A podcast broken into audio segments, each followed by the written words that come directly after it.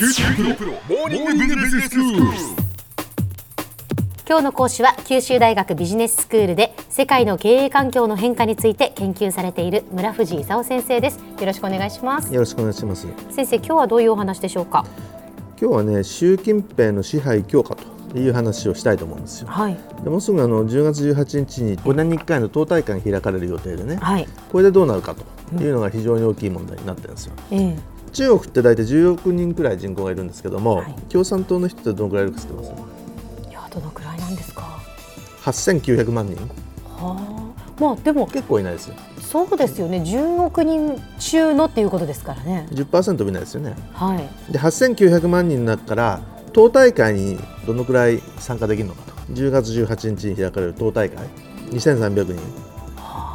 でその2300人の党大会であの一番大事な仕事がね中央委員会の委員を選ぶとええ。いうことなんですけど中央委員200人それから広報委員160人選ぶと。はい。でそれが党大会で決めることではい。で党大会が終わった後にね中央委員会全体会議っていうのが開かれるんですよ。うん。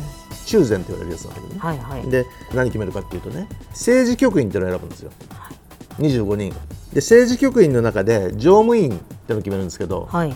7人これがねた7トップセブンと言われるねはいはい。中国最強の権力者とそうですね。言われる人たちなんですよ、ええ。でこの25人の政治局員だとかね7人の常務委員が一体誰になるのかとうん。いうのでもうみんな大騒ぎして権力闘争やってると。はい。いう状況でただこれはどこで決めるかっていうと中央委員会の全体会議で決めるんでね。まだ党大会で決めるわけじゃないんですよ。はい。ただあの噂はいろいろねあの飛び交ってて。最初にただ決めなきゃいけないのはあの党大会で中央委員を決めると。じゃあどういうイシューが問題になってるのかと。はい。68歳定年ルールってのがあるんですよ。ほで7人のうちね5人は68を超えるんでねもうそこで引退しなきゃいけないと。いうのが今までの慣習なんですよ。うはい。ところが習近平がねちょっと右腕が69になっちゃうもんでねこの定年ルールを廃止しようとしてるという噂があってね。はい。でどっかで仕掛けてくるかもしれないという話がこれが一つ目ですね。で二つ目が憲法で国家主席は2期までしかやっちゃいけないと。いうのが決まってるんだけど習近平は実は3期やりたいんじゃないか。憲法を変更して3期目をやるんじゃないかと。いう噂とかね。習近平は国家主席なんだけど党主席じゃないんですよ。共産党の党主席っていうのはね毛沢東は党主席だったんだけど、はい。あの毛沢東の後文革だとかね困ったことが起こったもんで、ええ。党主席っていうポスト廃止したんですよ、ただ毛主席の後ずっと廃止されてた党主席を復活させようと習近平がしてると。そうすると党規約を変更して党主席になるんじゃないかと。はこの辺がねちょっといろいろ噂が飛び交ってるんで、ええ。本当に何が起こるか分かんないと。あはいはい。それからもう一つ中国の軍ってあるでしょ？人民解放軍。はい。これはね日本の多くの人はよく知らないんですけど中国っていう国の軍じゃなくてね共産党の軍なんですよ。あそうなんですね。だからその共産党の党中央軍事委員長っていうのがねうん。軍のトップなんです。ええええ。でもちろん習近平が今共産党のね党の中央軍事委員長なんだけど、はいはい。まあ党の軍であり党の軍としていろいろ中中身を変えてるとうん。いうことを今やってると思うんですね。それからもう一つあの企業があるでしょ？国有企業だとかね。国有企業の中でもあの大きい企業。これ中央企業、ちょっと前まで200くらいあったら今もう100くらいにしちゃったんですね。で国有企業だとか中央企業を中心としてね日本でいう社長さんは当事長っていうんですけど当事長と共産党を派遣する書記というのが前は別々の人だったんですよ。うん。でここのところ同じ人にしろと。書記が当事長になれと。うん。でもう一つは定款変更って言ってね共産党の言うことを経営について認めるというようなあの会社のルールを定款変更と入れると。いうことになって98しかない国有企業のアンチボキやつ中央企業もみんな入れちゃったという状況なんですよ。中国の組織ってその組織のトップだけじゃなくてね共産党関係者の利害を守る党から派遣された誰かがいるもんなんですけど、はい。それを社長にしなきゃいけないと。それであの外資系の企業的に言うとねちょっと待てよと。それ民間企業なの本当にと。うん。結局その党がう後ろにいるって言われるとねええ。嫌だって言えなくなるんじゃないのと。嫌だって言うとじゃああなたは中国で商売したくないのねみたいなね。はいはい。話になるの嫌だなと。えー、えーいうことでだんだんとね習近平さんがですねすごい勢いでいろんなところの支配を強めていてね。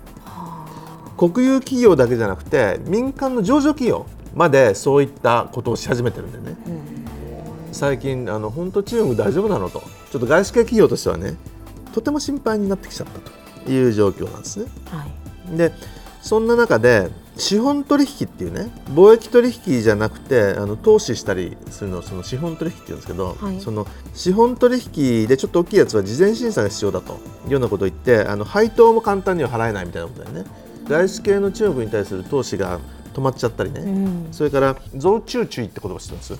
増中注意ですか？増中 増中注意っていうのは、ええ。外に出てけと中国の企業が海外に出てくと。はい。要するにその海外の企業を買収するとかね。海外に進出するっていうのを増中注意っていう言葉があって、はい。でそういう掛け声をかけられながら中国の企業が中国の外に出てったと。えここのところ中国の海外に対する投資の方が海外の中国に対するより大きくなってきたという状況だったわけなんですけどだんだんとね海外の M&A ダメみたいなねブレーキがかかり始めたんですよ。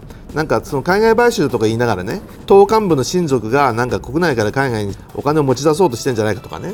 であのお金を貸してその海外で買って買ったものの価格が下がっちゃったらね貸したお金が不良債権なんじゃないかとかね、その辺が心配になっちゃって海外に出てくのも激減するし外から入ってくるのも激減すると。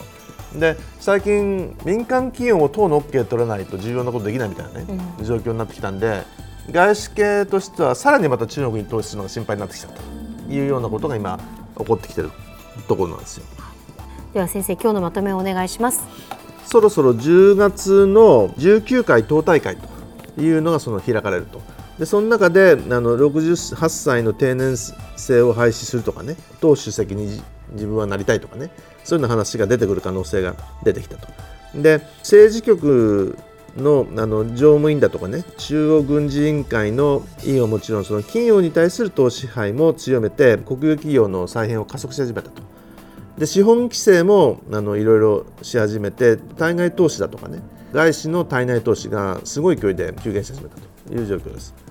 今日の講師は九州大学ビジネススクールで世界の経営環境の変化について研究されている村藤勲先生でしたどうもありがとうございましたありがとうございました。